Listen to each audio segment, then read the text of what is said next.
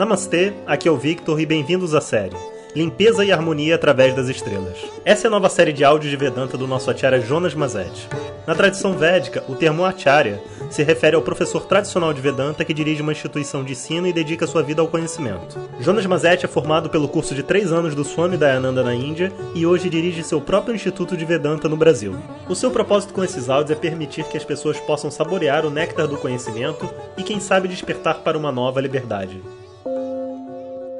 Guru Pyo Namaha Harihi Om Bom dia pessoal, então estamos de volta com as Nakshatras e agora estamos na Nakshatra de nome Dhanishta.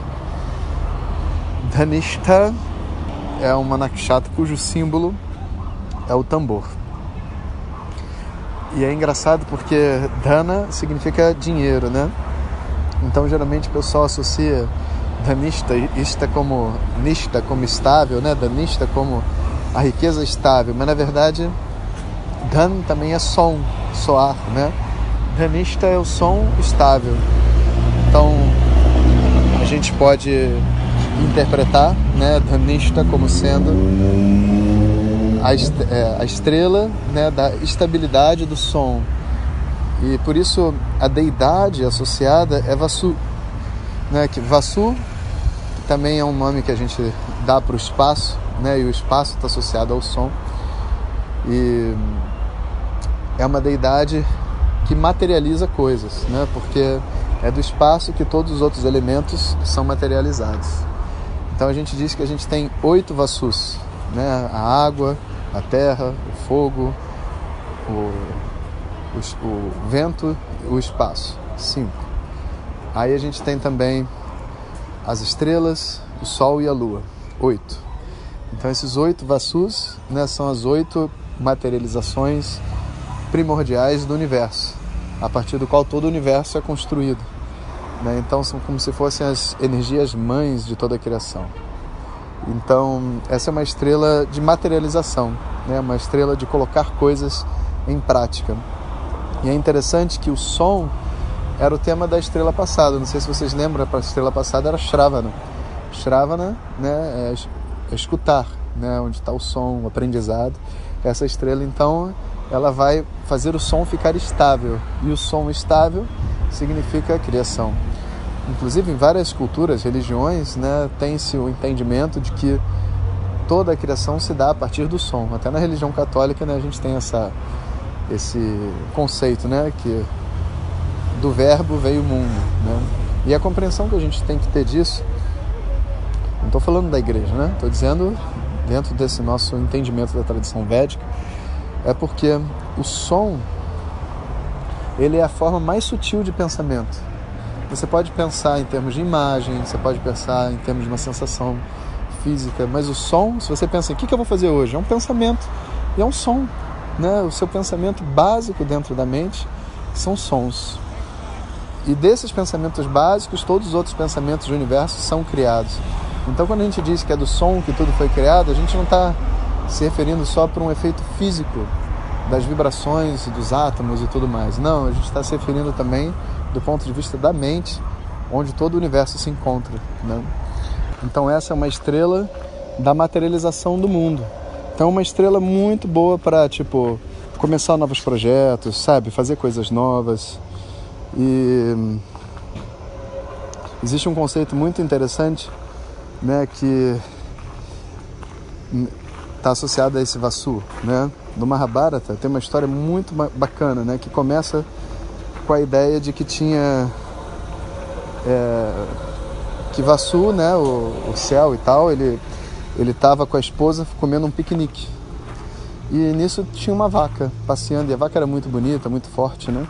E ela gostou tanto da vaca que o céu, quando voltou para o céu, né, para o lugar dele, ele levou a vaca de presente para a esposa. Só que essa vaca era uma vaca especial de um grande sábio, né, o Vassista.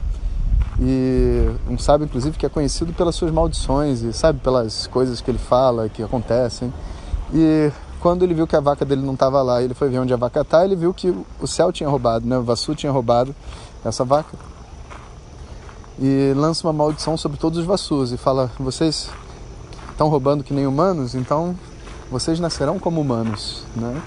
E os Vasus ficaram desesperados, assim, né, os oito elementos. Poxa, pelo amor de Deus, não, eu não quero nascer como humano, não sei o quê, a gente não fez por querer, sabe? Não, e ele então amolece um pouco o coração, diminui a pena, né? E fala assim: tudo bem, vocês todos terão uma vida muito curta, mas o céu vai ter que viver uma vida inteira como humano, não tem jeito. E então, né, tendo em vista essa maldição, os Vasus vão pedir ajuda para Gangá, pedindo a ela que ajude eles, né, nessa nesse karma, né? Gangá então se aceita ser mãe deles e vai para o rio, né? Ela é o rio, ela está fluindo, né? Nisso vem um rei na margem do rio e ela se oferece ao rei, né? Para ter um filho com o rei. Mas o rei, tipo, ignora ela e fala: Não, eu já sou casado, não me vem, não vem me tentar, eu não quero ter um filho com você. Mais tarde, esse rei tem um filho e o filho, quando vai ao rio, se apaixona por Gangá e pede ela em casamento. E aí ela diz assim: Olha, tudo bem, eu aceito, mas com uma condição. Eu vou fazer algumas coisas e você não pode me questionar. E assim foi, né? Gangá então teve oito filhos.